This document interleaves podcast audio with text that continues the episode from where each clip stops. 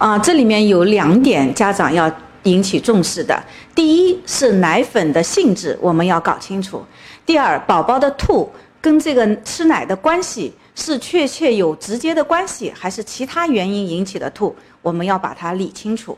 啊，先说宝宝的这些奶粉的因呃性质吧。那么母乳的性质和奶粉冲调的牛奶的性质是有巨大差异的。这里面包括它所含的蛋白质的性质不同，里面所含的营养素的成分以及这些营养素的比例的不同，都会造成宝宝吃奶以后啊，它的这个适应性啊，嗯，它的消化能力的差异啊。那么当然，呃，宝宝吃奶还有一个非常关键的要素，就在于我们给予他的呃速度，吃奶的快与慢啊，然后每一口奶的量的多与少。以及吃奶的同时是不是吞入了大量的气体，这些都会引起宝宝吃奶以后的呕吐，而不是说跟奶粉有最直接的关系。所以希望家长能把这两个因素给区别开来，啊，找清楚宝宝吐的原因是吃奶引起的吗？如果是吃奶引起的，